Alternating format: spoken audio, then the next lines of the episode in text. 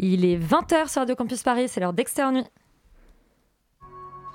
Down to business. I got my wild cherry diet Pepsi, and uh, I got my blackjack gum here, and I got that feeling. Mm, yeah, that familiar feeling that something rank is going down out there. Oui, non, non, vous vous trompez pas, il s'agit bien d'une apostrophe. Hein. Voilà, je m'adresse à vous, chers spectateurs. Don't ever feed him after midnight. She's alive! Alive! ready to party. I'm sorry, Dave. I'm afraid I can't do that. I'm a man. Well, nobody's perfect. Qu'est-ce acteurs sont à l'aise dans leur personnage, l'équipe est bien soudée, les problèmes personnels ne comptent plus, le cinéma règne. Vers l'infini et au-delà Bonsoir et bonne année à toi, auditeur unique d'Externe Nuit. Janvier, c'est le mois des bonnes résolutions, celui où, coïncidence, Paul Thomas Anderson sort son nouveau film, Licorice Pizza. 2022, plusieurs d'entre nous ont décidé de la commencer de manière positive avec un petit Covid et l'isolement qui s'ensuit. On salue Laurent qui sera en duplex ce soir, mais aussi Léa et peut-être Alban. Pendant les vacances, chacun y est allé de son petit progrès. Valentin a appris à compter les cartes pour le scénariste de Taxi Driver. En anglais, il est maintenant The Card Counter. Rita a décidé de servir son pays en partant en mission auprès des valeureux Kingsman. Elle milite ardemment pour qu'on féminise le terme.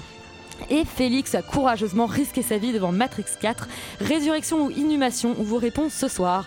Tandis que Roman tentait de prévenir l'humanité de l'urgence climatique dont témoigne Don't Look Up, d'Adam McKay, Sola, lui, tentait de sauver l'être humain de lui-même, entre fidélité et tromperie, au programme du nouveau Dépléchin. Et cette année marque aussi le retour de Morgane, qui était partie élever des moutons en Islande aux côtés de Noomi Rapace. Ce soir, elle sort des limbes pour être l'héroïne du singulier Lemb. Extérieur nuit, c'est parti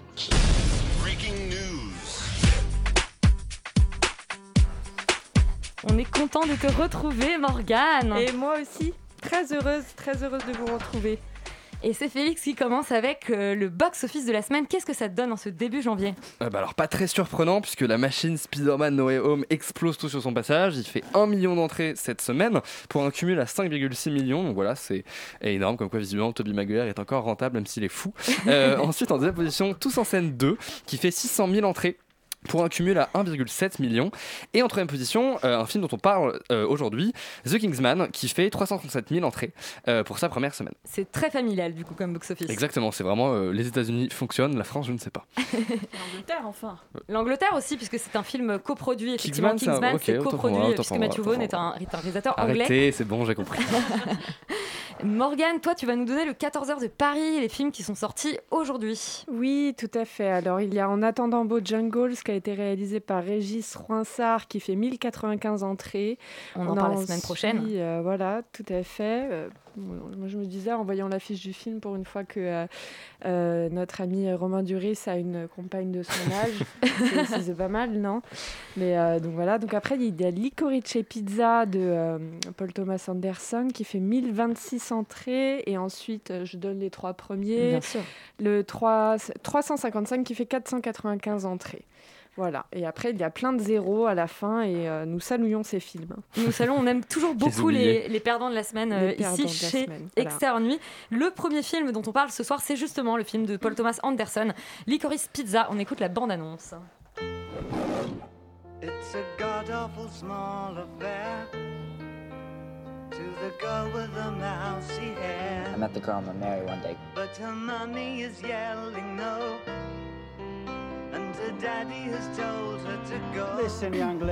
Un peu de Bowie pour euh, commencer l'année euh, jovialement. Rita, c'est toi qui nous pitch Licorice Pizza. Oui, oui, euh, une pizza à la réglisse que, dont on ne parle jamais dans le film finalement, je Et parce réalise. que pizza à la réglisse, vinyle, euh, Ah. et en fait vinyle c'est dans le film. Ça veut dire Voilà. un vinyle, Licorice Pizza. Ouais, exactement. D'accord, Petite anecdote pour flamber en société. En plus, LP, te rattrapes bien après l'Angleterre. hein. plus du coup LP, c'est merveilleux. D'accord. Eh bien, en 1973, on est au moment où il y a le premier euh, problème avec le, le- le pétrole et les pays du Golfe. On est au moment, on est dans la région de Los Angeles et on est chez des jeunes, des très jeunes pour certains et certaines, parce que Gary Valentine a donc 15 ans et il rencontre euh, Alana, euh, qui est jouée par Alana Haim d'ailleurs, qui en a 25 et euh, Disons qu'on va suivre leur leurs aventures, leurs aventures dans- pendant quelques semaines dans le comté de Los Angeles. Je saurais pas trop le décrire autrement parce que c'est vraiment un film globalement de qui raconte pas grand chose dans le sens où on suit des personnages qui euh, deviennent potes, puis qui deviennent un peu plus que potes, puis pas trop potes, puis repotes. Et c'est un peu ça l'intrigue euh, concrètement. Et c'est pour ça, je pense que je suis restée un petit peu en dehors et je vois déjà Félix qui va me faire les gros yeux. Pas du tout. Non, c'est un film d'ambiance déjà parce que c'est très très beau et c'est très agréable de rentrer dedans. On a envie de rentrer dedans et d'y vivre presque. Et en ce sens, je vais faire un grand écart, attention, euh, très, très risqué, mais ça me rappelle le The French Dispatch parce que c'est pareil, un film un peu à sketch avec énormément de personnages et un peu une galerie de, de gens un peu bizarroïdes et drôles qu'on rencontre, qu'on revoit plus après, euh, dans un univers très joli avec une superbe BO. Puis là, c'est les années 70, donc euh, visuellement, euh, ça, ça pète de partout et c'est trop beau. Et Paul Thomas Anderson est quand même un réalisateur de malade. Euh, oulala, j'enfonce des portes ouvertes. Mais du coup, au-delà de ça, euh, l'histoire, euh, j'en suis restée un peu dehors, même s'il y a plein de trucs que je trouve kiffants. Il y a des trucs que je comprends pas trop qu'est-ce qu'ils font là. Euh, il y a, et les, les scènes, en fait, ne se répondent pas les unes aux autres. Et ça C'est fait c'est force. ça qui t'a manqué, c'est que c'est trop disparate. C'est ça, c'est un peu trop, c'est un peu trop de bah, galerie de personnages effectivement. Et alors que par exemple celui de Bradley Cooper, je complètement dingue, absolument génial. On- il, Bradley Cooper est là pour deux scènes et pour ces deux scènes-là, pour moi, il mérite l'Oscar du meilleur euh, second rôle parce qu'il est exceptionnel. Il est juste là et il, il est à tuer de rire. Il joue le copain de Barbara Streisand, Streisand et pas Streisand comme il le dit dans le film. Et, euh, et ça fait plaisir de le voir juste faire juste gros- globalement du gros n'importe quoi. À côté de ça, euh, bah ouais, Alan Haim est super. J'oublie le nom de l'acteur principal qui est le fils. bah, Hoff- Hoffman, voilà. Le fils Hoffman. Hoffman. Cooper. Hoffman. Quand même, on va essayer Cooper de lui donner un, prénom à, ce- euh, un prénom à ce garçon. C'est Cooper Hoffman et, et qui est trop choupi aussi. Mais en fait, j'arrive pas déjà à, à croire à l'idée qu'une jeune femme de 25 ans tombe amoureuse d'un de, de 15 ans. Parce que déjà, dans ma tête, c'est pas légal. Elle le dit dès le début. Et, au-delà de ça, genre, ça, me met mal à l'aise. Même si pendant le film, on nous montre que le gosse est mature, bah, je, je reste un peu mal à l'aise de cette situation-là. C'est une relation toxique, il l'explique, etc. Et c'est bizarre et tout ce qu'on veut. Mais bon, j'a- j'adore quand même ce personnage de Alana qui a 25 ans et qui sait pas du tout ce qu'elle veut faire de sa vie, qui est paumée, euh, qui s'essaye à tous les métiers qu'elle trouve, qui s'essaye à tous les hommes qu'elle trouve, juste pour que quelqu'un lui donne un sens de validation d'une manière ou d'une autre. Et pour ça, j'ai aimé, pour l'ambiance, j'ai aimé. Mais sinon, euh, c'est pour, enfin, pour moi, je, je, suis- enfin, je suis passée à travers quoi. Et donc, il s'appelle Cooper Hoffman, euh, ce garçon. Toi, Félix, tu n'es pas complètement passé à travers le nouveau euh, PTA. Non, pas du tout. Euh, non, voilà, bah, moi je trouve que c'est brillant. Après, j'adore Paul Thomas Anderson, donc évidemment, je suis pas, je suis un peu orienté déjà. Euh, mais en fait, ce que je trouve dans celui-là, c'est que c'est un petit peu Paul Thomas Anderson qui revient à ses débuts, à euh, cette espèce d'énergie euh, qu'il avait dans euh, justement ses premiers films, Boogie Nights, euh, Magnolia, etc.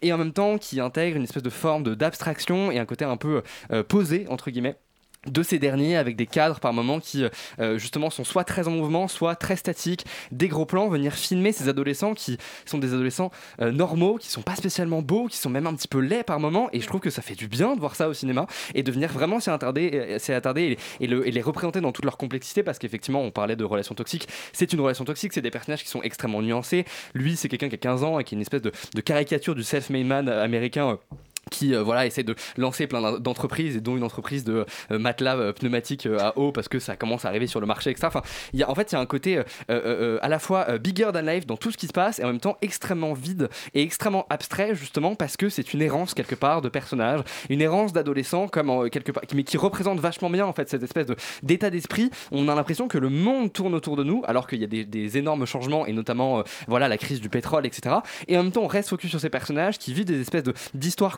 folles les unes aux autres et en même temps pas du tout euh, euh, euh, comment dire rattachées qu'on justement n'abandonne n- enfin dans le récit parce que quelque part ça n'a pas d'importance et qu'en fait ils changent quelque part de, de, profession ou d'intérêt comme de chemise. Enfin voilà il y a, il y il y a une une manière de dépeindre en fait l'adolescence qui est extrêmement juste, très loin en fait des carcans aussi de le- des comédies romantiques euh, teen euh, qu'on a l'habitude de voir, Et parce que assez contemporaine, en fait, finalement. extrêmement contemporaine justement alors que ça se passe effectivement dans les années, so- dans les années 70 et surtout je trouve qu'il y a, il y a une, une, une manière de dépeindre la, la, la codépendance quelque part entre le monde adulte et le monde adolescent qui est hyper intéressant. Comment le monde adulte va venir façonner les adolescents. Comment en fait finalement tous ces espèces de clichés ces, ces schémas ces relations toxiques et- etc en fait toute cette manière de se construire en tant qu'individu vient de là.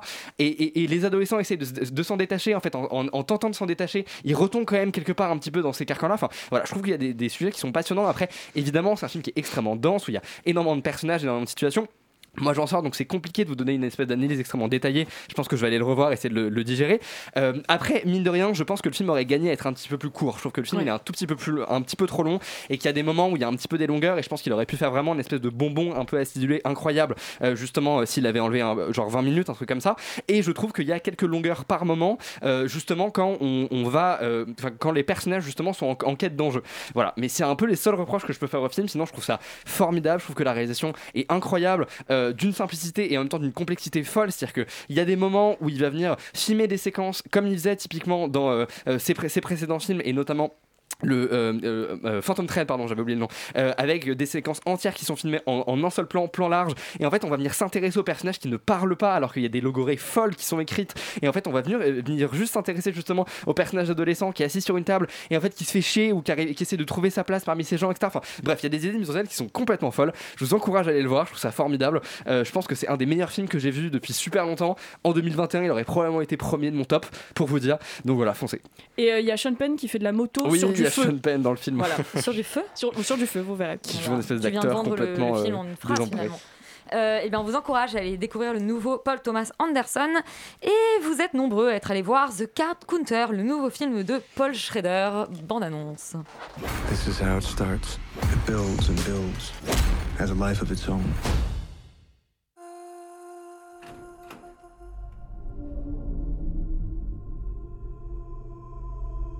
There is a weight a man can accrue. Alors, on rappelle quand même que euh, Paul Schrader est donc le scénariste de Taxi Driver. Ça a une importance, je crois, euh, pour pitcher euh, The Card Counter. Oui, plus ou moins. Enfin, ça reprend certains, éléments qu'on peut associer à- au, synopsis de Taxi Driver. Effectivement, ça reprend l'idée d'un personnage central qui est un personnage masculin, qui est un personnage mutique, qui se trouve être dans The Card Counter, en gros, un ancien militaire qui a fait de la prison, qu'on découvre d'abord en prison, enfin en tout cas dans ses souvenirs en prison, qui a écrit beaucoup en prison et qui continue à écrire, et donc c'est sa voix qui va rythmer le récit, et qui est devenu euh, par ailleurs euh, joueur de poker en prison. En tout cas, il a appris à compter les cartes, et donc du coup, ça lui permet de faire quelques coups euh, dans les casinos euh, par la suite. Il va rencontrer euh, sur le chemin de la rédemption un gamin et, et une femme qui va l'embaucher pour aller gagner un peu le gros lot. Et le film, effectivement, étudie son, son cheminement moral, en gros. Vaste programme. Oui, vaste programme, vaste programme. Moi, c'était un, un très grand coup de cœur. Alors, j'ai regretté qu'une seule chose, c'est qu'il il soit sorti euh, dans les dernières semaines de décembre parce qu'il ne figurera pas dans mon top de l'année. Donc, euh, bon, c'est. Alors, c'est- on peut, peut-être essayer qu'il figure en 2022. On peut Oui, toujours avoir c'est des ça, dérogations comme ça. je sais que je mais- sais que j'y penserai pas. C'est terrible, mais j'y penserai pas. C'est c'est certain. Euh, non, c'est un, c'est un film que j'ai trouvé vraiment très très très bon euh, parce qu'en fait, il est extrêmement maîtrisé, c'est-à-dire qu'il est programmatique. il est d'une d'une d'une intensité dans l'écriture et d'une d'un formalisme euh, visuellement qui est, saisissant. C'est vraiment un film complètement réussi, qui est maîtri- maîtrisé, comme je disais, de son écriture des personnages parce que l'écriture, le personnage principal est vraiment écrit je trouve magnifiquement. C'est un personnage qui est purement tragique, qui est très complexe à incarner. Et Oscar Isaac, je pense, trouve sa meilleure, euh, son, son meilleure performance depuis peut-être euh, Inside Lewin Davis et ça remonte. Euh, donc j'ai trouvé formidable dans ce rôle-là. C'est maîtrisé dans les mouvements de caméra. C'est un film qui est euh, en permanence, qui glisse via des zooms, via des longs panneaux, qui, du coup crée une ambiance qui est une, une ambiance étouffante et en même temps un peu absurde et en même temps très intrigante. Enfin, il y a tout, tout est construit. C'est des choses très très simples. C'est des décors vides. C'est une voix off qui est extrêmement bien rédigée parce qu'une voix off, ça peut être, on sait que ça peut être extrêmement pesant au cinéma pour raconter une histoire. Là, c'est magnifiquement. Enfin, on est entre, euh, j'allais dire, on est chez Dostoï- Dosto- Dostoïevski, mais en gros, c'est vrai que ça ressemble un peu au carnet de sous-sol par moment dans la manière dont il aborde les choses, dont il se questionne très simplement sur des questions philosophiques et morales très puissantes. C'est par le hors-champ aussi beaucoup. Il y a une scène finale qui repose simplement sur un hors-champ brut et, et qui est du coup fascinante parce que c'est un simple dispositif et c'est saisissant. Euh, c'est hum, voilà alors tu parlais de, Taxi Driver. Effectivement Paul Schrader il est important parce qu'il a plus ou moins fait émerger dans le cinéma américain ce motif du rise and fall enfin en tout cas remis au goût du jour le motif du rise and fall euh, notamment par, Taxi Driver. Après a été repris beaucoup chez, Scorsese dans les affranchis ce genre de choses. Là en fait c'est pas un rise and fall parce qu'en fait tout est déjà perdu en fait. Ça qui est, terrible c'est un très grand film sur euh, une certaine idée des États-Unis et de la manière dont ça a pu mal tourner à un moment parce que ce personnage là il est maudit dès le départ on le sait.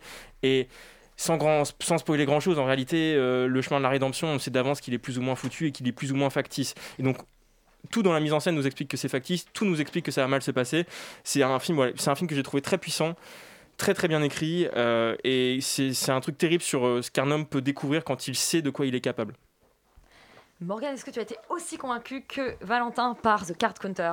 Euh, mais c'est un film très intéressant parce que ça montre euh, ce qui se passe en fait quand un État va lever le tabou du meurtre euh, dans un cadre précis qui est en l'occurrence une prison euh, dans un pays X d'ailleurs qui n'est pas précisé. On sait que c'est à Abu Ghraib, Oui, c'est Abu mais Ghraib, euh, ouais.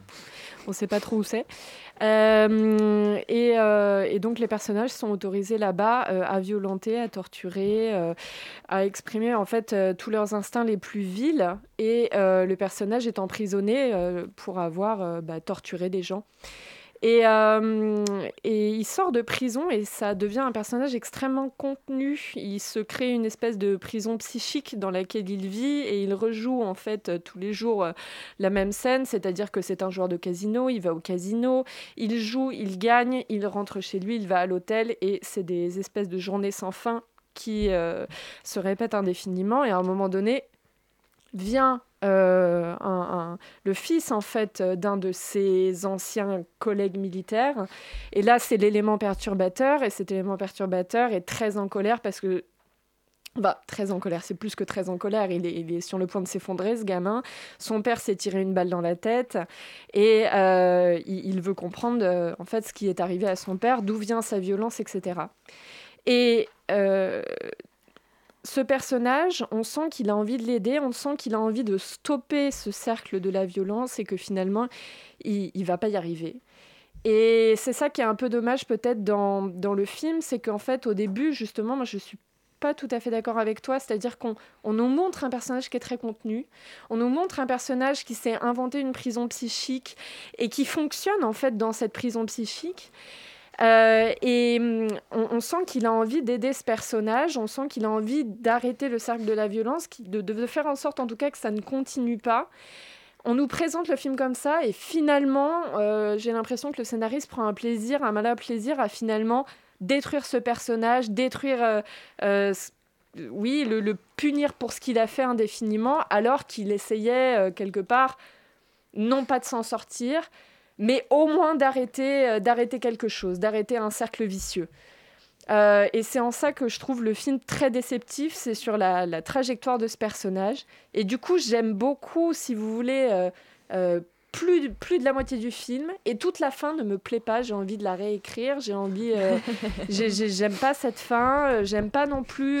Il y, a- il y a un moment donné où, en fait, bah, ce personnage qui est très contenu, qui nous l'est présenté comme tel, bah, devient plus humain, euh, commence à rencontrer des gens, euh, à rentrer en connexion avec eux, etc.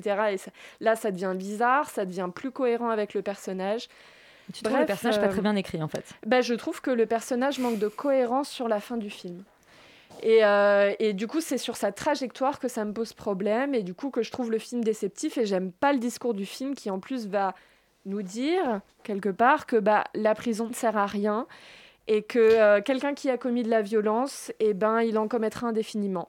Et, hum, Et donc, faut rétablir la peine de mort faut, euh, bah, C'est un peu ça. faut c'est- sortir les gens des prisons Eh ben, eh ben, c'est un discours qui est très américain, c'est-à-dire qu'il faut rétablir la, peine- la peine de mort, Ah qui non, est... euh, non, c'est pas bah ce qu'il dit. si, Non, un c'est peu. absolument pas ce qu'il dit. Non, non, non. Bah un petit peu. Je vais peut-être laisser mes camarades réagir. euh, Solal, est-ce que tu veux réagir, euh, réagir Ah à ben, ça Moi, à réagir, euh, non, je suis, je suis complètement en accord avec toi, Morgane. En fait, je, je trouve qu'il y a un vrai. J'aurais pas dû te laisser la parole, je le voilà. Je, je- je trouve qu'il y a un vrai problème en fait entre euh, justement entre le rapport du personnage et les postulats qui sont mis en place par le film dès son départ. Je trouve qu'il y, a- y y vraiment un souci. C'est-à-dire qu'au bout d'un moment, en fait, oui, à peu près à la moitié du film, je, je vois le scénario et je vois un personnage qui est manipulé par un scénariste. Et venant de Paul Schrader, qui est quand même un scénariste à la base et un scénariste de renom, je trouve ça assez décevant. Et, et, euh, et en fait, Pardon, c'est la même structure que Taxi, que Taxi Driver. Enfin, c'est pas une question de-. C'est pas vrai parce pas que dans Taxi. Driver, tu vois qu'il peut péter un câble d'un moment à l'autre. Oui, là, Mais le, pro- vraiment, le hein. problème, c'est que ça manque profondément de suspense et de motivation. C'est-à-dire que pourquoi est-ce que ce personnage, d'un coup, se met à, à- à- à vouloir sauver ce garçon On n'a pas de réelle motivation, il n'y a pas de vrai parcours, en fait. bien sûr Et J'ai que si. l'impression que c'est un Bon, pardon, Playmobil, j'ai le rien- mec. dit. Non, mais je te laisse finir, Non, j'ai rien mais- non, mais- On ne s'interrompt pas. non, mais il n'y a pas de problème. Mais, je- mais, mais j'ai vraiment l'impression que c'est un Playmobil qui est là justement pour, Ah oui. euh, pour vraiment euh, nous expliciter euh, les enjeux du scénario, les enjeux moraux. Et ça manque vraiment d'enjeux. quoi. Je, je- je trouve que vraiment, j'ai j'ai pas trop. Il y a des grosses, grosses, grosses longueurs. Et, et non, non, mais je suis parfaitement d'accord en fait. Je- te remercie. Rita, est-ce que tu veux euh, donner euh, une voix à, à Valentin ou tu es peut-être plus mitigée? Euh, alors, le truc, c'est que j'ai vu le film il y a 3-4 mois, donc j'ai eu le temps de bien le digérer. Euh, j'ai même oublié pas mal des choses, ce qui est pas forcément bon signe. Alors, ce que j'allais dire, tu l'as oublié en fait. En fait, vi- visuellement, je trouve que c'était un des films les plus intéressants de l'année dernière finalement parce que je- euh, sur la, il y a des scènes notamment euh, dans le camp de torture qui sont filmées. Je saurais pas l'expliquer, mais c'est vraiment très intéressant. C'est un peu une espèce de, de, de fichaille fichaille, bizarre. ouais. Et, hum, et puis même, il y a une scène de date avec- entre Oscar Isaac et Tiffany Haddish dans un truc avec plein de lumière et c'est super beau. Là est mon problème principal bizarrement parce que tout ce qui est euh, le torturé mec etc. Ça je m'en fiche. En Ça te revanche, pose pas trop de problème à toi. Oscar, bon, c'est-à-dire que c'est c'est pas grave. Je m'en fiche d'avoir des gens euh, qui finissent mal, ça arrive, c'est ok, c'est la vie. Oscar Isaac et Tiffany Haddish, je n'y crois pas une seconde. Euh, Ah bah, je suis normal. d'accord. je suis d'accord. Mais, mais alors, genre, alors, non, mais je peux. S'il vous plaît, les enfants, s'il vous plaît. Non, je suis d'accord que ça, ça soit normal que ça marche pas parce qu'il est cassé, etc. En revanche, le truc, c'est que je suis d'accord avec Morgan sur le fait que ça change du tout au tout. Et c'est, on nous a pas présenté dès le début un mec qui peut faire volte-face euh, à tout moment. Et ce truc-là, et j'en- j'entends, j'entends tes regards, euh, Va- Valentin.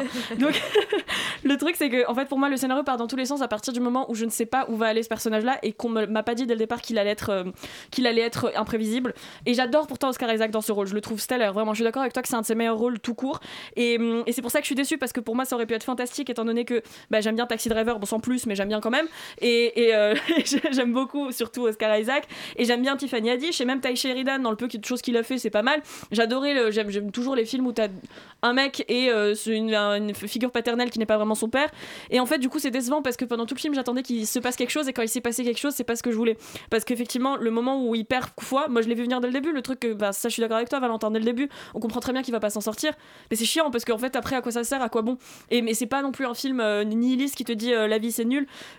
Pour le coup, je suis pas d'accord que ça te dise c'est la peine de mort. Pour moi, c'est un film qui te dit effectivement la prison ça sert à rien et c'est pas tant euh, faut rétablir la peine de mort, c'est plutôt l'inverse. euh, faisons autre chose que des prisons.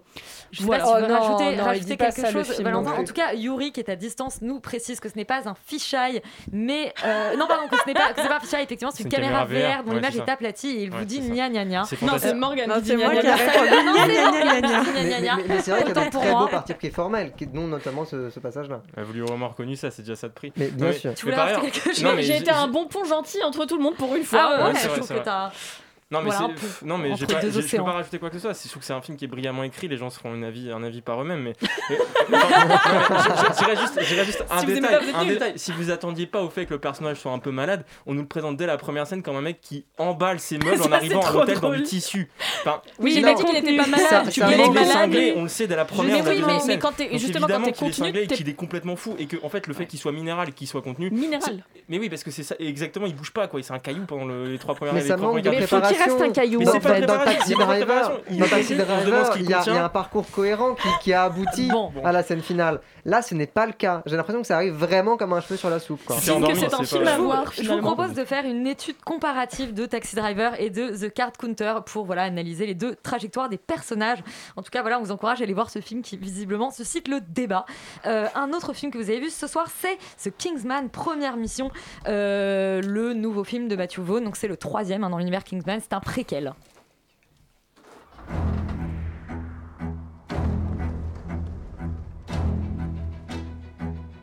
My flock. This will not be a war of heroes. Nations will slaughter each other while we get rich. This is going to be fun. Kingsman donc, euh, et nous sommes avec Laurent. Laurent, est-ce que tu es bien là en duplex avec nous? Eh ben oui. Wouh Ça marche, c'est merveilleux. C'est vraiment bien la technologie, c'est vraiment bien 2022. Euh, Rita, qu'est-ce qu'il raconte ce, nouvel opus en fait de Kingsman qui est un préquel d'après ce que j'ai compris? Exactement, il y a trois Kingsman. Celui-là, c'est The King's Espace Man, donc l'homme du fait. roi. Pourtant, il y a plusieurs hommes et même une femme. Donc bon. Euh, alors, The Kingsman, c'est euh, l'histoire de dans- pendant la juste avant la Première Guerre mondiale. Comment est-ce que tous les plus grands méchants de l'histoire et c'est vraiment caricatural, il manque vraiment que Dark Vador là, vont se mettre en ligue contre ben, les Anglais parce que visiblement c'est les personnes que les méchants détestent et euh, vont faire en sorte d'éliminer des millions d'innocents parce que finalement les enjeux petits, qu'est-ce qu'on en a à faire? Donc c'est un film kitsch euh, à souhait, mais que j'ai beaucoup aimé justement parce qu'il se prend pas du tout au sérieux. C'est-à-dire que les méchants c'est Rasputin euh, et Ah oui. un mec euh, qui est fâché parce qu'il veut l'indépendance de l'Écosse. Et qui du coup orchestre genre qui c'est c'est- qui crée Lénine qui crée euh, dans la post credit scene Hitler qui crée de, de tous les grands méchants de l'histoire pour euh, se venger de, le- de- de la couronne anglaise parce que l'Éco- l'Écosse n'est pas indépendante je trouve ça merveilleux juste dans l'idée parce que ça n'a aucun sens Ils sont très bien les méchants de Kingsman quand même. Ouais, franchement, c'est- très très drôle. Et, euh, et même si. En fait, le truc, c'est que c'est. c'est kitsch au possible, comme je disais, mais ça reste drôle et ça reste. Là, les, les scènes d'action sont quand même très très bien orchestrées. Euh, je l'ai vu avec Yuri qui a trouvé merveilleux, je pense, l'accent russe de Rasputin, qui évidemment était joué par un acteur anglais. Et c'était.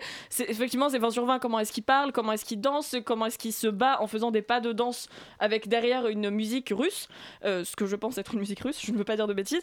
Et donc, oui, c'est complètement con, mais c'est bien dans sa connerie. Et, euh, et je me suis amusée j'ai rigolé et les scènes d'action étaient plutôt stylées.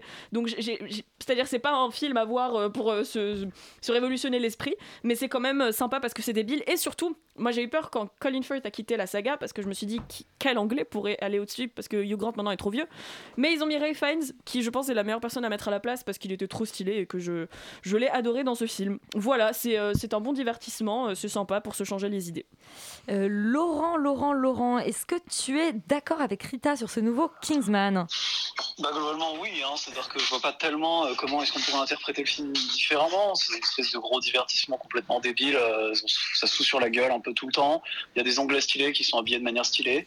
Euh, voilà, bon, et c'est rigolo. En fait, en fait, le problème c'est qu'il n'y a pas grand-chose à ajouter. Dans le fond, euh, euh, le film n'a pas vraiment d'autres ambitions que, que de faire des trucs un peu absurdes, un peu rigolos.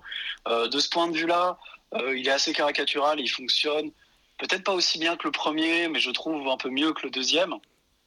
C'est-à-dire qu'il il arrive peut-être à, baisser un tout petit peu euh, par rapport au deuxième qui était vraiment très over the top et vraiment débile. Là, celui-là, il est, il est débile, mais il est peut-être un petit peu moins. Donc, du coup, on, part un peu moins dans tous les sens. Euh, mais en fait, il fonctionne tout simplement parce que euh, y a des moments qui sont drôles, il y a pas mal de moments assez drôles et surtout il y a des scènes d'action qui sont très efficaces. C'est-à-dire que globalement, le combat final avec l'espèce de de comment dire de ouais de voilà d'indépendantiste écossais très énervé. Il est vraiment très énervé on sait pas bien pourquoi. Et euh, et du coup il voilà il y a cette scène là qui espèce de combat à l'épée est super. Euh, tout le combat avec Rasputin est génial parce que Ra- Rasputin pète des gueules dans ce film ce qui est assez étonnant. Euh, bref il y a pas mal de choses qui sont assez réussies qui sont assez drôles. Mais dans le fond ça ça reste finalement la surprise qui était offerte par le premier qui était vraiment assez euh, assez réussi et assez intéressant parce que c'était une manière un peu nouvelle de faire des films d'espionnage euh, en prenant un côté vraiment euh, beaucoup plus beaucoup plus comique. Euh, c'est c'est comment dire c'est pas à ce niveau-là forcément parce que on reprend un peu la même formule sauf qu'on rajeunit tout ça d'un siècle. Et en fait c'est suffisant pour être amusant mais c'est pas non plus un, un chef-d'œuvre absolu ou un film d'un intérêt euh, absolument merveilleux sauf si on aime bien les quelques scènes de combat qui sont plutôt pas mal Et ça, ça cherche pas à l'être après, genre ça, c'est pas. non, ça cherche pas à l'aide, c'est pour ça qu'il faut pas non plus trop taper dessus. Et dans le fond, euh, si c'est juste pour voir une espèce de grosse comédie d'action un peu marrante, euh, c'est plutôt, euh, c'est, on va dire, classique dans sa facture, mais c'est, mais c'est plutôt bien fait et assez amusant. Et surtout, en fait, ça réussit euh, ce que, ce que Matrix 4 euh, échoue à faire euh, pendant tout le film, c'est-à-dire faire au moins une bonne scène d'action. Et tu restes avec nous, même, tu restes avec nous pour parler de Matrix 4. Euh, du coup, on vous encourage à aller voir The Kingsman si vous avez aimé les deux premiers opus et que vous aimez les films avec des Anglais. Qu'est-ce que tu as dit? Très stylés. Euh, voilà, des Anglais très Des beaux costumes. Et des beaux, voilà, et dans des costumes stylés. C'est ça que Laurent a dit pour résumer euh, le nouveau film de Matthew Vaughn. Et tu restes avec nous pour parler de Matrix 4 Résurrection. Thomas? You seem particularly triggered right now. Can you tell me what happened? I've had dreams that weren't just dreams.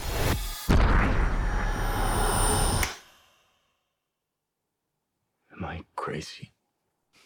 We don't use that word in here. Donc Matrix 4 est réalisé par une seule des deux sœurs euh, Wachowski, c'est donc Lana qui signe le film. Félix, qu'est-ce que ça raconte? Ça sort tellement de temps après les trois premiers. Euh, alors ça raconte l'histoire de Neo qui est toujours piégé un peu dans la Matrix. On sait pas trop pourquoi. Euh, il est tout vieux. On sait pas. On sait pourquoi du coup. T'exagères. non, mais ça, c'est un homme qui vieillit pas, non? Non mais voilà, ouais, bah ouais, mais du coup on commence à voir ses faiblesses un peu, je trouve. un mythe s'effondre. Euh, bref, et en fait il commence à avoir un petit peu des, des rêves, des machins, des trucs euh, comme si potentiellement la matrice, je sais pas quoi. Et en fait, dans le monde dans lequel il vit, euh, il c'est un créateur de jeux vidéo qui a créé du coup un- une série de jeux vidéo à succès qui s'appelle Matrix. Voilà, euh, blablabla. Ouais, et mais vous commencez à comprendre voilà, que le film est un petit peu méta. Et évidemment, il y a Morpheus qui arrive dans une nouvelle euh, apparence et euh, qui commence à foutre la merde parce qu'il veut sortir Neo de la matrice, machin, pas quoi, parce que les machines ont recommencé leur bordel. Grosso modo, c'est en fait un espèce de condensé des trois premiers films. euh, euh, en un et qui essaye justement de, voilà, de, raconter grosso modo ce qu'a qu'a fait cette espèce de, trilogie, euh, mais d'avoir un espèce de regard un petit peu euh, inverse euh, dessus et, et de- d'essayer de, porter un espèce de regard un peu, comment dire. J'arrive pas trop à, le qualifier, un, peu cru sur notre manière et notre rapport à la fiction, à la nostalgie, etc. Et bon, ce qui est rigolo, c'est que le film sort genre une semaine après Spider-Man No Way Home, qui évidemment euh, joue que là-dessus. J'ai trouvé ça catastrophique, j'ai trouvé ça insultant, j'ai trouvé ça extrêmement bête et je pense que j'ai envie de euh, faire des meurtres en fait, tout simplement, de tuer des gens euh, parce que parce que j'en ai marre des espèces de, de cinéphiles pseudo-intello qui, parce que c'est méta, euh, trouvent ça genre brillant et incroyable et hyper intéressant. C'est-à-dire que c'est un film qui fait un constat, qui fait le constat que les spectateurs préfèrent effectivement euh, se réfugier dans euh, de la nostalgie que. euh, dans des films chiants, grosso modo. Euh, Enfin, de Spider-Man euh, ou, ou autre, parce que bah, moi, le film a marché, mais je, je- je suis d'accord avec vous, c'est pas un bon film, hein, bref. Euh, et en fait, à côté de ça, c'est un film qui, qui dénonce ça, qui, qui, qui montre quelque part ça et qui tourne ça presque un peu en ridicule, justement par le méta et par voilà, le fait que, en fait, de toute façon, Warner Bros. voulait faire un Matrix 4 et du coup, c'était soit, sans, c'était soit avec Lana, soit sans Lana, etc., etc. Et du coup, quelque part, elle a été un petit peu forcée de le faire. Et comme elle a été forcée de le faire, eh ben, elle s'est dit, bah ni- nickel, fuck, je vais faire un espèce d'anti-blockbuster, machin truc. Sauf qu'en fait, c'est un film qui n'apporte aucune réponse, qui ne fait que du constat de oh là là, vous regardez de la merde, oh là là, la nostalgie c'est nul, etc., etc. Mais qui n'apporte rien. Et du coup, je trouve que c'est un film non seulement qui est extrêmement fainéant, parce qu'en fait, le- la, vraie euh, démarche presque activiste euh, qui, aurait été intéressant de faire, c'est justement un film qui potentiellement questionne ça, mais qui apporte des réponses, qui potentiellement fait ce, qu'a- ce que faisait Matrix justement dans les années 90, à savoir redéfinir le cinéma d'action. Euh, et en plus, à côté de ça, euh, c'est un film qui est extrêmement verbeux, qui ne fait aucun effort de rien, c'est-à-dire que c'est mal mis en scène, c'est mal écrit, c'est euh, stupide vraiment à tous les niveaux. Et, effectivement, du coup, évidemment, il y a des espèces de petits nerds qui vont m'expliquer que non, mais en fait, le montage, il est disruptif parce que c'est de l'anti-cinéma, je sais pas quoi. Non, c'est juste mal monté, mal filmé. Ça fait des années que Lana Wachowski, elle essaye plus de faire de, la mise en scène parce qu'en fait, depuis qu'elle a fait Sunset et depuis qu'elle a fait justement quelque part, qu'elle est passée par la case série, bah, comme toutes les réalisateurs et réalisa- réalisatrices qui arrivent pas en, en milieu de parcours, mais presque, euh, bah, d'un seul coup, on se désintéresse complètement de la mise en scène pour aller s'intéresser vers l'humain parce que, euh, comme, visiblement, en fait, la caméra épaule raconte beaucoup plus de choses que les, sur les personnages que, voilà, tout simplement en travelling. Bref, ça m'énerve. Euh, et en fait, pour moi, c'est un problème qui est vraiment antérieur et juste, elle ne fait aucun effort et elle livre une espèce de fable qui ne raconte rien, si ce n'est quelque chose que tout le monde sait déjà et dont on se fout royalement. Enfin bref, je trouve que c'est vraiment le, la, la vacuité totale, une espèce de vanité absolue. Euh, je, je refuse, voilà, et je trouve pas ça intéressant et intelligent d'a- d'avoir fait un espèce d'anti-Matrix 4 parce que t'avais pas en- envie de le faire. Si t'avais pas envie de le faire, fallait pas le faire et laisser quelqu'un potentiellement proposer quelque chose d'intéressant dans l'univers parce que je pense qu'on peut faire des suites intéressantes qui, euh, qui n'utilisent pas forcément la nostalgie et c'est ça qui est rigolo, c'est que finalement le film délaisse tout pour s'intéresser au personnage et en fait du coup et, et dans le, le truc qui, qui dénonce à savoir un truc nostalgique bref je laisse la parole à Laurent On a en tout cas trouvé notre écossais très énervé. Il est sur le plateau. Euh, Laurent, est-ce que ça te donne toi aussi des envies de meurtre, ce Matrix 4 Oh, il faudrait que ce soit nettement plus intéressant que ça ne l'est pour que ça fasse ça. Non, euh, non, non. En réalité, euh, bah, je vais être complètement d'accord avec Félix, sauf que euh, je sais pas si les fans de la saga Matrix méritent autre chose que d'être méprisés, mais en tout cas, enfin. euh, le, le comment dire, bah, le premier film, oui, les autres, c'est quand même très très compliqué. C'est un autre débat.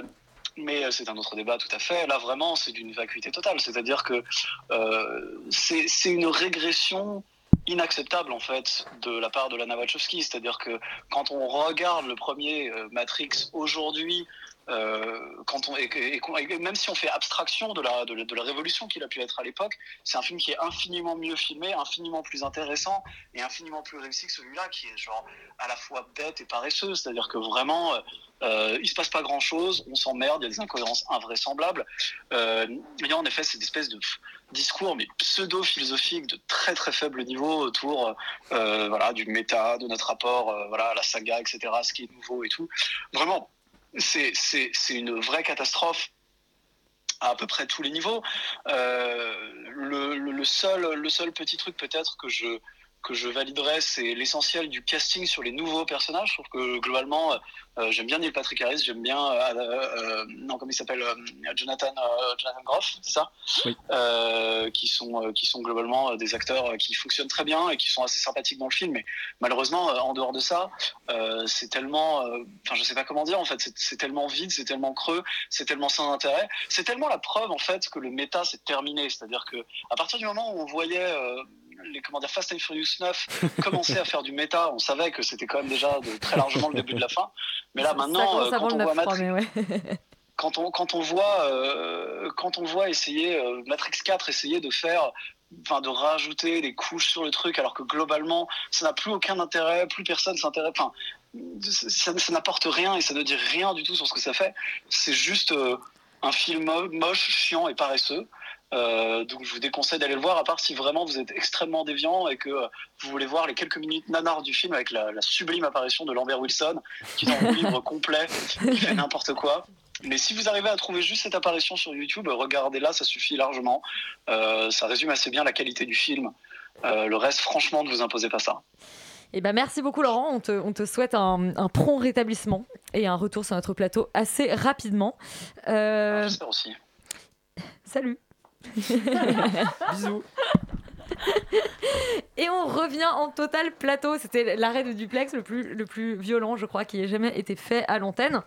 Et on s'occupe tout de suite de Lemb, un film islandais.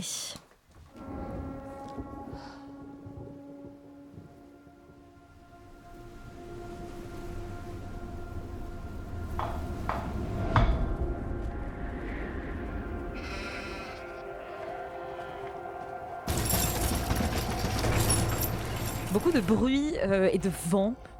Morgane, c'est l'ambiance de Lemb. Ouais. Que j'ai que j'ai vu à Cannes. Je dois préciser que je ne me suis pas tout à fait remise de, de- de une certaine image à la fin du film. Oh, je suis pas sûre, je suis pas sûre qu'on se remette de ce film. Euh, non, euh, ça se passe donc dans la campagne islandaise, d'où le vent et les bruits de brebis. Euh, et c'est l'histoire d'un couple sans enfants euh, qui tiennent une ferme. Ils sont que tous les deux. Euh, ils accouchent des brebis toute la journée. Et euh, à un moment donné, il y a une brebis étrange qui sort, euh, qui, qui, qui- voilà, qui euh, un naît. bébé brebis qui, euh, Qui, qui sort. est différent. Je- ne peux pas qui est dire différent, ne spoilons pas, qui est différent. Qui est différent. C'est dans la bande-annonce C'est c'est dans la bande-annonce et même sur l'affiche. L'affiche hein. sur Ah l'affiche, bon, ouais. bah alors ok. Voilà. Bon, il a des un- jambes humaines. Il y a des jambes humaines, voilà, c'est une sorte de minotaure. Un- une brebis minotaure. voilà. Bébé. T'as pas l'air très Bébé. convaincu, euh, Morgane. Non, non, je ne suis pas convaincue.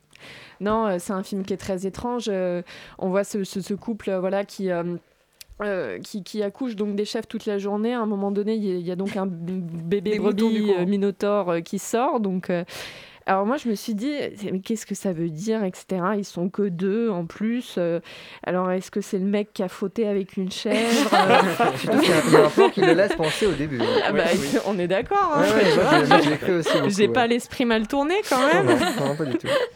Non, en plus, c'est un peu le mythe du Minotaure. Enfin, c'est quand même ça, tu vois. C'est, c'est, c'est un mec, qui est- c'est, c'est, c'est une meuf qui a couché avec un taureau. Le Minotaure se, retourne, euh, se retrouve au milieu euh, d'un, d'un- Non, mais voilà, non, mais tu vois, tu, tu te dis, bon, bah alors qu'est-ce que ça va parler De quoi le film va parler? De De zoophilie. zoophilie, Euh, donc, euh, tu te dis, ah, ok, zoophilie, sympa. Je- J'avais pas vu ça dans le pitch. Et, euh, et puis, en fait, pas du tout. C'est-à-dire que, donc, après, les, enfants, les, les- les parents élèvent cet enfant. Ils sont visiblement très heureux d'élever un, un bébé mi-humain. Et puis, à un moment donné, il y a le frère euh, du père qui arrive et qui dit, mais qu'est-ce que c'est que cette affaire? Et puis. Euh, et puis ce, frère, il est extrêmement étrange aussi, étant donné qu'il euh, veut coucher avec euh, la femme de son frère. Donc il y a, un truc un peu incestueux et tout qui, se passe là-dedans. Et, puis la fin du film est extrêmement étrange. Enfin, vraiment, on comprend pas vraiment. Alors après, avec, avec Elisabeth, on a parlé de plein d'interprétations possibles parce que c'est le problème du film, c'est qu'il laisse place à plein d'interprétations. Donc ça peut être la zoophilie, ça peut être la maternité contrariée, euh, euh, ça peut être euh, l'histoire, je sais pas, d'une femme. parce qu'on se dit, bah, cette femme, donc peut-être qu'elle pense que, euh, que son mari l'a trompée avec une chèvre, mais en même temps, elle fait rien. Et, euh, Et, et- et elle fait rien, elle est contente et tout. Et puis euh, euh, il y, a, y, a, y a le frère qui essaye de, de la toucher. Elle dit non, non, je ne veux pas coucher avec toi, etc. Donc tu te dis, mais, mais qu'est-ce qui se passe? C'est des histoires de tromperie. Mais qu'est-ce qu'a vécu le réalisateur? Vladimir Johansson, du coup, un islandais. Voilà, le- ce scénariste, mon Dieu, j'ai j'ai pas compris. Euh, et puis vraiment, le- cette fin du film est, est très étrange. Voilà. Solal, est-ce que tu as un peu mieux compris ce qui se jouait dans Lemb Non. Euh, Ben voilà. Non, en fait, je, je sais même pas si c'est un film qui a besoin d'être compris. En fait, il est, vous comprenez, tellement postmoderne et il vous laisse tellement sur le carreau volontairement que, en fait, ça en devient, je trouve, je trouve ce film assez prétentieux, en fait. Et, et tout autant, j'ai trouvé euh, le, le premier acte, ou en tout cas la- les premières séquences assez glaçantes. En fait, ça Mm. commence en, en un espèce de, de point de vue subjectif, subjectif pardon, de ce qu'on devine être un monstre qui viendrait justement rendre visite à ce troupeau de brebis et on ne sait pas trop ce que c'est. Et, et- et voilà, et vous incarnez ce monstre-là. Et puis très vite, ça devient très très plat. quoi. C'est-à-dire que vous avez entendu la bande-annonce pendant à peu près 30 secondes.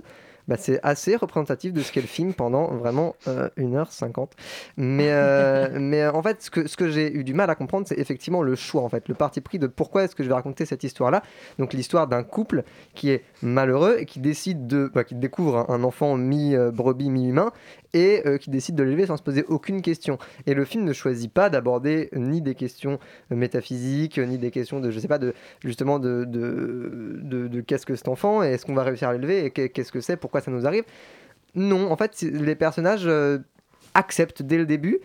Et, euh, et ce qui fait que à la fin, Plus que l'accepter, parce qu'ils ils veulent même pas le rendre à sa propre mère, donc euh, ils, ils le veulent non, vraiment. non, ils le veulent vraiment, oui, c'est ça. Alors, il y a, y y tout un- il y a tout un discours parallèle sur justement la, la- la maternité et la paternité, en fait, contrariée, etc. Ça, c'est vrai. Et, et en fait, je trouve que le film, en fait, part dans beaucoup de directions. Donc, on a parlé de zoophilie, etc. Non, et mais et finalement, on ne- apprend que non hein, pour la zoophilie. C'est-à-dire On- on que non, on ouais, nous ouais, dit peut-être au début du film et à la fin du film. On nous dit non. On nous dit non. Bon, on va, on va pas Et- et spoiler parce que je pense que, tout. je pense Non, que la déception finale est encore ce qui peut vous arriver de mieux. mais, Franchement, mais, il était euh, 8h30 à Cannes, j'ai pas compris ce qui se passait. hein. J'ai cru que j'avais pris trop de drogue la veille. Non, non, et euh, voilà, je sais, je- c'est un film qui laisse assez froid et que je trouve justement trop prétentieux et je, je, je vois pas en fait l'intérêt parce que je trouve que même dans le, son côté contemplatif, il n'y a pas de grand intérêt. Même le, frère, en fait, qui aurait pu être un personnage intéressant puisque c'est le seul qui arrive et qui dit Mais qu'est-ce que c'est que ce bordel en fait Euh, Pourquoi il y a, vraiment un bébé Minotaure et finalement, il est traité vraiment comme un antagoniste, parce que c'en est un. Et je, voilà, j'ai vraiment pas compris les choix en fait, euh, à la fois euh, psychologiques et philosophiques de ce film. Félix, on va, chercher quelqu'un ici qui, essaye de voilà d'éclaircir le mystère de Lemb. Oula, euh, moi je je sais pas. Calmez-vous, calmez-vous, laissez-moi tranquille. Il est pas Euh, venu ici pour souffrir. ok non mais effectivement, effectivement, j'ai rien compris. Euh, je trouve ça profondément crétin pour tout vous dire, Euh, et je trouve ça super vide en fait, très décevant, parce que sur le principe, je suis hyper chaud. C'est-à-dire que voilà, ce- cette espèce de bébé euh, mi euh, brebis, mi euh, mi euh, enfant, je trouve ça hyper intéressant. Et en fait, le film ne ne- n'exploite jamais son concept, c'est-à-dire que très rapidement, on va partir sur autre chose, on va partir sur un espèce de drame trop bizarre, euh, effectivement des tromperies, des machins, mais c'est un autre film en fait. Et moi, j'ai pas du tout volontairement déceptif en fait. Complètement, exactement. J'ai pas envie de voir euh, ce film-là. J'ai envie de justement de voir ce film avec euh, des espèces de brebis bizarres et, euh, et jamais. Et d'ailleurs, le film fait, fait une, une, je trouve, un, un- un parti pris de mise en scène qui est très particulier et complètement con, je Ouais. trouve, et qui fait, qui, moi personnellement, m'a mis très à distance des personnages. En fait, à partir du moment où euh, le bébé naît, pendant genre 20 minutes, euh, du coup, bah, les, les personnages très rapidement l'élèvent et il y a vraiment une espèce d'amour presque fou pour ce- cet enfant instantanément. Et en fait, le, le réalisateur refuse de nous montrer son corps d'enfant. On nous montre que sa tête. C'est-à-dire que du coup, en fait, un truc tout bête, mais du coup, cette espèce de, de, de- de- d'étrangeté quelque part qui se dégage et qui devrait être joué euh, dès le départ quand tu vois cet enfant n'est jamais joué dans le film. Et, et ça aurait pu être intéressant ce truc de oh là là mais il est trop bizarre. Et en fait finalement j'apprends à l'élever et ça devient mon fils et, et je l'aime. Pourquoi pas? Et en fait il nous manque cette espèce d'étape. Ce qui fait que tout le reste du film moi je suis à distance des personnages je comprends pas ce qui se passe. En plus après voilà on part sur autre chose donc du coup je, je- je- je- ça m'intéresse encore moins. Et voilà je trouve que c'est le- l'espèce de cliché effectivement du film un peu euh, euh, rugueux, un peu euh, dur, très taiseux, etc. Avec Nordique. Nordique, avec des cadres larges, ça bouge pas, ça parle pas, machin. Mais en fait, il se passe rien et on s'ennuie et ça dit rien. Non, et le fantastique vrai. est pas traité. Et en plus, c'est presque un espèce de faux film de genre qui est en fait un espèce de drame un peu inintéressant d'exé. Donc voilà, grosse déception. euh, C'est un peu- c'est vraiment raté, je trouve. Non, mais c'est vrai, c'est ça qu'il faut dire en premier, on s'ennuie. Hein. Mais, euh, mais effectivement, et, et du coup, moi qui l'ai vu à Cannes, j'avais vu ni la bande-annonce ni l'affiche, et donc j'ai pas compris pendant tout le début du film ce que ce bébé brebis avait de, de si particulier. Mais du coup, c'est spoilé dès le début. Euh, Valentin, Eh bien, je, je vais pas relever le niveau, j'ai pas non plus. Ah, je tu ne serai seras pas la brebis galeuse. Je ne serai pas seul contre tous cette fois-là. Euh, non, c'est un film qui est très triste parce qu'effectivement, il a que son concept pour lui quasiment. Euh, et ça dure effectivement euh, quelques minutes au début, quelques minutes à la fin, et entre deux, c'est pas un film fantastique. En fait, je suis totalement d'accord avec ce que Félix vient de dire. Je vais pas répéter ce que tu as raconté sur le fait qu'on ne traite pas le fantastique. Il y a toute une partie du film où je me suis dit qu'en fait, effectivement, ce serait une vraie brebis, que ça changerait rien en fait.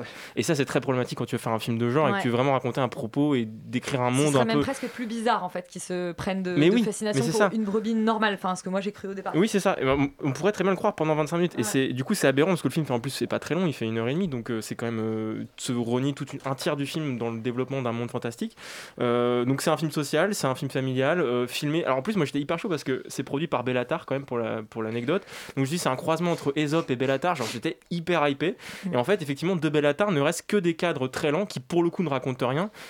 parce qu'ils ont pas. Voilà, c'est juste filmer la campagne islandaise. Donc, en fait, c'est un reportage géo plus qu'un C'est beau, hein, mais- très beau, très beau pays. Euh, les, les acteurs sont, les acteurs sont eux-mêmes plutôt, euh, plutôt très beaux et, et voilà, mais ils parlent très peu, donc euh, bah, on comprend pas ce qu'ils veulent ni où ils vont. Enfin, c'est un film euh, qui est très hasardeux et en plus moi je suis, je suis gêné effectivement pour le coup par la fin parce que il y a une espèce de Deus ex machina qui refait basculer le film dans le fantastique, mais qui en fait c'est juste une manière de régler le conflit en fait parce que pour le coup le film en dehors de ce qui se passe à la fin n'a rien à raconter et ne sait pas comment finir. Donc je me dis juste bon, ok on m'a mis une bête à cornes histoire de finir le film quoi, mais c'est tout en fait et c'est très très gênant. euh, bah, du coup c'est très compliqué de- de- d'apprécier ce type d'objet parce que c'est juste théorique quoi, c'est très du bricolage.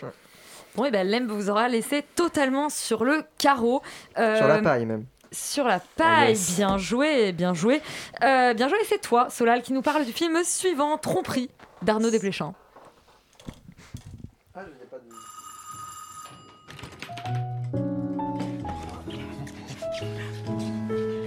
Je suis surexcitée. Je veux savoir. Puis je veux pas savoir. Alors nous y voilà. Je sais rien. Solal, Tromperie, donc, nos films d'Arnaud Desplechin, qui, euh, si je me trompe pas, parle donc peut-être d'infidélité, mais Ah. pas que, de fidélité aussi. Ah mais ça parle de beaucoup de choses. Alors il faut Ça parle beaucoup d'ailleurs. Ça parle beaucoup. Bah, c'est un film très littéraire. C'est une adaptation euh, donc de Tromperie, le roman éponyme de, de Philippe Roth, qui est déjà un roman aux allures très autobiographiques. Et, euh, et alors, ce qui est intéressant, c'est que. euh, alors, je vais peut-être faire un pitch d'abord pour commencer. Oui. Mais du coup, ça raconte donc l'histoire d'une liaison entre donc Philippe Roth, qui euh, s'est exilé en Angleterre pour écrire, et qui va y rencontrer une jeune anglaise, donc qui était interprétée par Léa Seydoux, avec qui il va avoir. Anglaise Pardon Elle Ah, est mais- anglaise, Léa Seydoux. Ah, mais euh, dans le film, elle est anglaise. D'accord. Le film, ça, c'est en Angleterre. Mais euh, alors, ça parle en français, mais ça se passe en Angleterre. Et Philippe Roth est un auteur américain, même s'il est joué par Podalides, et que c'est tout en français. Mais bref, il rencontre Léa Seydoux. Et, euh, va se, jouer entre eux une grande histoire euh, euh, d'amour, d'amant, de beaucoup de choses. Ils vont s'engueuler, se retrouver, se perdre, puis se retrouver en huis clos dans l'appartement, enfin en tout cas dans le studio dans lequel Philippe Roth écrit ses romans. Et alors, ce qui est intéressant, c'est que le, roman est. Alors, moi je l'ai pas lu, mais il me semble qu'il est construit en, justement en huis clos et qu'on sort jamais de ce studio-là. Ici, pardon, comment il s'appelle Desplechin Desplechin, merci beaucoup. Choisit de traiter en fait ce sujet-là, euh, c'est-à-dire le rapport de Philippe Roth à l'écriture, à l'inspiration, en euh, mettant en place un espèce de flux de pensée constant du protagoniste et en s'écartant en fait de, de parfois de, l'histoire qu'il raconte. C'est-à-dire qu'on va avoir des scènes complètement fantasmées dans l'esprit de Philippe Roth. euh, qui vont, notamment la scène du procès, que moi j'ai beaucoup aimé, et, et qui vont justement comment dire, être des, images de, donc de sa pensée, de comment est-ce qu'il écrit, qu'est-ce qu'il inspire au travers des gens qui l'entourent. Et donc on ne sait plus trop bien au bout d'un moment qu'est-ce qui est vrai, qu'est-ce qui ne l'est plus. Euh, au-delà de ça, ça, ça reste un film quand même très littéraire dans son rapport au, au dialogue, donc ça peut parfois paraître un poil prétentieux. En plus, la mise en scène est quand même très très très voyante. Il y a quand même des cadres débulés, euh, des ruptures d'axe, des espaces abstraits. Il y a des moments où les personnages parlent dans des espaces complètement vides, tout blancs, euh, où le personnage au premier plan va être flou. Il y a vraiment des, des... la mise en scène est très voyante, mais ça va offrir justement, moi, moi c'est quelque chose que j'aime, qui justement je trouve se rapproche du flux de conscience et que, et que j'apprécie beaucoup au cinéma parce que je trouve que c'est un effort qui est pas souvent fait, qui est du coup pas souvent réussi, qui peut même parfois paraître kitsch et qui là ne l'est pas. Et donc je trouve ça assez réussi. En revanche, c'est un film qui justement est parfois un peu euh, abrupt euh, à, la lecture parce que justement les personnages littéraires, parce que le vocabulaire est très littéraire, le dialogue est très littéraire.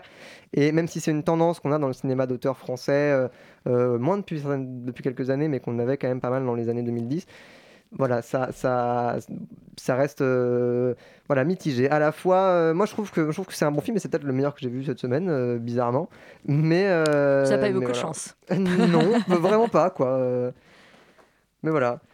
Moi je, moi, je vous Bon, le bah, conseille. bah, voilà le nouveau Non, Desplechin, non, alors. C'est pas ça. Moi, je, moi, je- en fait, au, au regard de vraiment euh, ce qui se passe chez, chez Paul Schrader et, et chez euh, Vladimir Johnson, je vous dis, bon, allez voir des pléchins, quoi. Bah ouais, soyons Habituellement, chauvins. c'est pas ce que j'aurais dit, mais là, euh, franchement, foncez, quoi. Et bah, je- eh bah, soyons chauvins, fonçons euh, voir Desplechin. Et le dernier film dont on parle cette semaine, c'est Don't Look Up d'Am- d'Adam McKay. This is not real. This is not real. This is not real. This isn't happening. Kate, uh, tell me this isn't really happening. I hear there's uh, something you don't like the looks of. We discovered a very large. Don't Look Up qui se découvre donc sur Netflix. Euh, Roman, c'est le nouveau film d'Adam McKay. Qu'est-ce que ça raconte? Écoute, ça raconte l'histoire de deux scientifiques euh, incarnés par DiCaprio et Jennifer Lawrence, euh, qui fait d'ailleurs son retour au cinéma, youpi, euh, et qui découvrent tous les deux une météorite qui va percuter la Terre d'ici six mois. Et donc, euh, et ils risquent tous d'y passer, la Terre comprise, quoi. Tous les humains, tout quoi. le monde, quoi. Et donc, ils vont voir Meryl Streep, alias le Donald Trump féminin du film, pour la convaincre d'arrêter ce danger et de prévenir tout le monde, etc. Mais en fait, rien n'y fait. Tout le monde préfère continuer à faire comme si de rien n'était euh, et euh, se fout royalement de cette annonce euh, monstrueuse. Euh, bah voilà, je ne sais pas s'il faut rappeler que euh, Adam McKay est le, ré- le créateur et réalisateur de Vice, Big Short et d'autres euh, choses qu'on aime bien, de, de comédie plutôt. Et je vais essayer de défendre ce film car j'ai l'impression que tout le monde autour de moi, si ce n'est Morgane, ah oui voilà exactement, qui va, me, qui va m'aider un peu avant que tout le monde brûle le studio. On est dans le même bateau, Romane. Merci Morgane. Euh, et du coup voilà, donc c'est pour commencer en fait euh, c'est un film sur la sur la force du déni et qui nous défie euh, de ne pas tomber dedans. Et en fait, je trouve que c'est ça la force, la vraie force du, du film. Je pense aussi que toute la haine que- qu'il y a autour de ce film euh, n'est pas méritée simplement parce que c'est lui accorder trop d'importance, euh, parce qu'en fait, euh, euh, ce film n'est rien de plus et ne veut, rien, et ne veut être rien de plus qu'une bonne comédie avec plein de défauts, ça je suis complètement d'accord mais quand même beaucoup de passages drôles et gênants à la fois. Je vais revenir euh, sur ce contraste-là. Euh, moi, en fait, je n'attendais pas plus ni moins de, de Mackay, euh, si ce n'est son cynisme profond qui vient se nicher dans le pas subtil, dans la caricature et dans le pas profond du tout. Et en fait, je trouve ça assez intéressant. Des bons acteurs qui n'ont pas peur du ridicule, une caméra qui est hyper nerveuse et qui est gênée en même temps que le spectateur. Et j'ai, en fait, j'ai été satisfaite puisque tout est là-dedans, tout est là en fait dans, dans le film. toutes ces attentes, en tout cas que j'avais, sont satisfaites.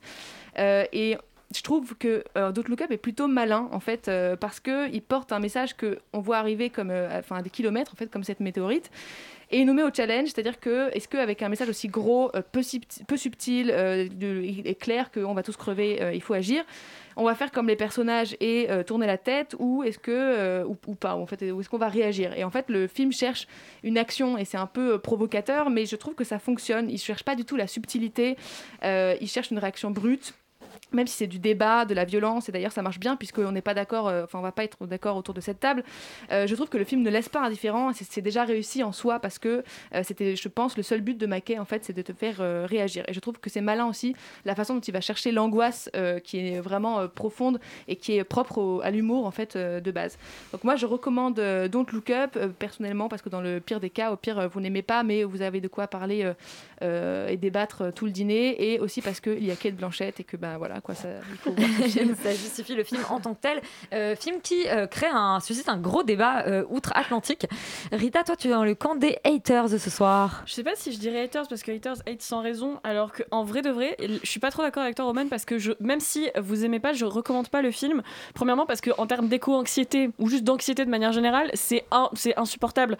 Et c'est même pas comme si c'était bien. Moi, c'est ça qui me saoule. En fait, j'aime pas quand on me pointe du doigt une évidence en me disant Tu l'as vu, tu l'as vu, tu l'as vu, si t'es pas d'accord avec moi, c'est que t'es la pire espèce d'humaine qui existe sur cette planète. Et c'est un peu ce que fait Adam McKay ici. Et, et je comprends pas parce que même quand il est pas fin habituellement, bah, typiquement Vice, c'est pas fin, c'est euh, même plutôt euh, gros sabot, mais pour autant ça marche et c'est un minimum drôle. Ici, il y a quelques blagues qui m'ont fait hurler de rire, euh, notamment le fait qu'il y a un mec qui fasse payer des choses à la Maison Blanche qui sont gratuites. Ça, j'ai rigolé, d'accord. À part ça, 2h30 de film qui peuvent être long, résumés. En 50 minutes et où certes tout le monde joue bien mais d'accord tu te mets en, tu, franchement tu te mets en autopilote devant euh, Meryl Streep et euh, Leonardo DiCaprio Jennifer Lawrence oui ils vont faire quelque chose de stylé. Et là franchement il y a aucun risque je viens Léo il crie ok cool. Meryl Streep est génial d'accord surprenant. Enfin en fait, pour moi, déjà, Meryl Streep, elle est mieux dans Mamma Mia. Mais bref, c'est une autre question. La, la B- Son plus grand rôle à Mamma Mia. Alors, oui, celui-ci est le, le diable s'habille en Prada et je m'en tiens. Laissez-moi vivre, écoutez. La, la BO est géniale et s'il fallait rappeler que Nicolas Britell est vraiment un mec qui fait de la musique génialissime. Mais à part ça, c'est inintéressant en fait. À mes yeux, c'est juste du stress pour pas grand chose. Et, et pour avoir du stress pour pas grand chose, bah, je sors dans la rue, mais je vais pas au cinéma. Enfin là, j'allume pas Netflix, encore moins. Et je l'ai vu en trois fois tellement je me suis fait chier. Et j'aime pas, à part la scène, scène post-générique. Et encore, je suis pas sûre parce que voir une Meryl Streep nue, je l'aime, mais non. Voilà. Valentin, est-ce que tu hates toi aussi avec des arguments donc Look Up Bon, on va essayer. En fait, je suis très embêté parce qu'effectivement, comme tu l'as dit, il y a le film et puis il y a le phénomène qu'il y a eu autour. Qui est insupportable. Malheureusement, ouais, ouais. Et bon, alors après, moi j'ai tendance à penser que le film est aussi insupportable que le phénomène qu'il a engendré. Donc, euh, et vu les commentaires de Mackay sur Twitter qui sont aberrants de gogolitude, euh, j'ai quand même tendance à penser qu'il a pas fait ce film de manière très maligne. C'est un film qui est extrêmement laid, il faut commencer par là. J'ai trouvé le film extrêmement laid sur plein de choses, sur la photo, sur euh, même la direction des acteurs. Ils sont tous. Sur le montage, parfois c'est hyper cut, c'est, aberrant de putasserie. Franchement, ça, regroupe tout, un tas de gimmicks ultra modernes et ultra contemporains qui sont aberrants et que je déteste voir au cinéma. Tout est concentré, c'est une espèce de longue pub et de longue track politique. Euh, c'est très autosatisfait et, euh, et du coup, il y a un concept important dans la lutte contre le réchauffement climatique, c'est la dissonance cognitive, c'est-à-dire faire des choses qu'on ne. Enfin, penser une chose et faire l'inverse. Et ben, j'ai l'impression que tous les acteurs qui sont dans le casting ont fait exactement ça, c'est-à-dire qu'ils sont tous là pour. euh, ils sont très autosatisfaits de prendre un- un- une position publique. On sent qu'ils sont en train de faire un geste politique, à faire un film contre le, le- le réchauffement climatique. En fait, j'ai envie de leur dire tout le long du film, mais vous faites partie du problème en fait, et c'est pas la peine de du coup se mettre dans des états pareils parce qu'en fait, le film n'apporte aucun propos. C'est un film, comme tu disais, un truc important, je pense que c'est pas un film qui veut faire réagir, c'est un film qui condamne. Et c'est un film qui condamne fermement les gens qui pensent pas comme lui. C'est un film de démocrate et je conchis ce type de film parce que politiquement c'est absurde. Euh, ça ne c'est ni plus ni moins qu'une sorte de mépris de classe gigantesque vis-à-vis de toute une partie du peuple américain. C'est une fois encore Et la le preuve. reste du monde. Il y a et que de- les États-Unis voilà. dans ce film. Et, et oui, voilà, passons là-dessus parce que ça c'est Ah non, non, il y a la Russie et il y a- il y a la Chine, mais alors l'Europe n'existe pas. Ça, c'est extraordinaire. du continent quand même un peu le plus important d'ici 2050 qui est l'Afrique qui n'existe Oui, non, mais- absolument pas. Non, mais parce L'Afrique que- dans un film américain, on peut en reparler, mais. Les gens qui ont des solutions aux problèmes faciaux, euh, c'est ni l'Europe ni l'Afrique, euh, c'est la Russie, la Chine, les États-Unis. Mais c'est vrai que c'est drôle de le remarquer dans le film. Tu voulais, tu voulais- Oui, non, je trouve que c'est. Enfin, le, le parallèle avec le réchauffement climatique dans le film est complètement ridicule parce que c'est pas comme ça que ça se passe dans la réalité. Le son propos politique, il est aberrant. Encore une fois, je, trouve, que c'est un film qui, prend, qui fait du mal en fait au débat public, qui prend pour des cons une bonne partie de la population, une bonne partie de son public. Et je, je conchis ce film, je conchis Adam McKay, je conchis tous les gens qui ont pris, qui ont dit que c'était une claque politique et qui ont dit que ça nourrirait le débat en France. Ça ne nourrit rien du tout. Ça monte les les, les gens les uns contre les autres. Et en plus, ça raconte n'importe quoi. Donc soyons sérieux, c'est un mauvais film, un mauvais sujet. Point barre. Morgane, tu as 2 minutes 30 pour euh, sauver Don't Look Up. Moi, je sens beaucoup de colère chez Valentin et Rita. Mais oui, je suis désolé et de parce que peur également. j'ai été irrité très face profondément, ça s'est senti, je pense. Non, mais non, je trouve que moi, c'est vrai que le déni, je trouve que c'est un sujet absolument passionnant. C'est-à-dire que tu balances une vérité, que ce soit dans une famille, dans une société. La première défense, ça va de dire, ça va être de dire le réel n'a pas eu lieu. C'est exactement ce qui se passe dans le film. Je pense que euh, les scientifiques du film qui disent il y a une météorite qui va venir sur la Terre et qui va tous nous tuer. Euh, ces scientifiques, euh, les, scientifiques du réchauffement climatique euh, peuvent dire à peu près la même chose et à mon avis sont confrontés à la même réaction, c'est-à-dire que ce n'est pas vrai, ça n'existe pas, machin. Et en ça, le film est et intéressant. Voilà, moi j'aime beaucoup le propos. Et au-delà de ça, euh, si c'est un propos qui est très sérieux, qui est, profond, etc., le film le dit avec une drôlerie, mais je me suis marrée, mais du début à la fin du film. Il est, vraiment, il n'y a pas une seule blague qui ne m'a pas fait rire. Je trouve qu'en plus, le film est extrêmement euh, euh, rythmé. Je trouve qu'il joue avec les images, qu'il joue avec les acteurs, qu'il arrive à jouer avec les dialogues, etc. Et tout est tout marche formidablement bien et c'est justement ça qui est pas mal, c'est que euh, c'est une comédie sur un sujet très grave. Donc euh, il arrive à nous faire passer un bon moment en nous disant quelque chose d'extrêmement sérieux. Et en cela, euh, je trouve que c'est un très bon film qu'il faut aller voir. Voilà, vraiment, j'ai j'ai beaucoup aimé Don't Look Up. Non, il faut pas aller le voir, il est sur Netflix. Com- comble, euh, je rappelle que Netflix, euh, que le streaming peux- vidéo euh, consomme à peu près 5% des émissions mondiales, donc peu importe. Non, mais si, si, euh, en termes de satire politique, il y a euh, tellement d'autres choses à voir qui seraient plus intéressantes et faire rire d'un sujet mo- beaucoup plus sérieux. Euh, pour ne pas citer les évidences, je vais plutôt dire To Be or Not To Be de Lubitsch qui est exceptionnel. Revoyez Network. Non mais attends, le mais si tu veux, le coronavirus, c'est exactement la même chose. Quand Donald Trump, il dit il faut prendre de l'eau de Javel pour euh, se nettoyer du coronavirus, c'est la même chose. Ou alors ça n'a pas existé, le coronavirus n'est pas en train d'arriver chez nous, etc. C'est le même fonctionnement. Mais c'est un mauvais film, j'y suis pour rien. C'est pas moi qu'il faut. Bah non mais... Je te, ra- je rappelle à l'ordre. Bon, on vous mettra pas du tout, du tout d'accord sur Don't Look Up. On sent que certains euh, aiment beaucoup, que d'autres sont très fâchés. Euh, Faites-vous un avis ou ne regardez pas le film. Si vous êtes de l'avis de Rita et Valentin, ça ne sert à rien. Si vous êtes de l'avis de Morgane et Roman, c'est indispensable. On remercie Étienne à la euh, réalisation et on se dit à la semaine prochaine. Restez sur Radio Campus Paris et très bonne soirée.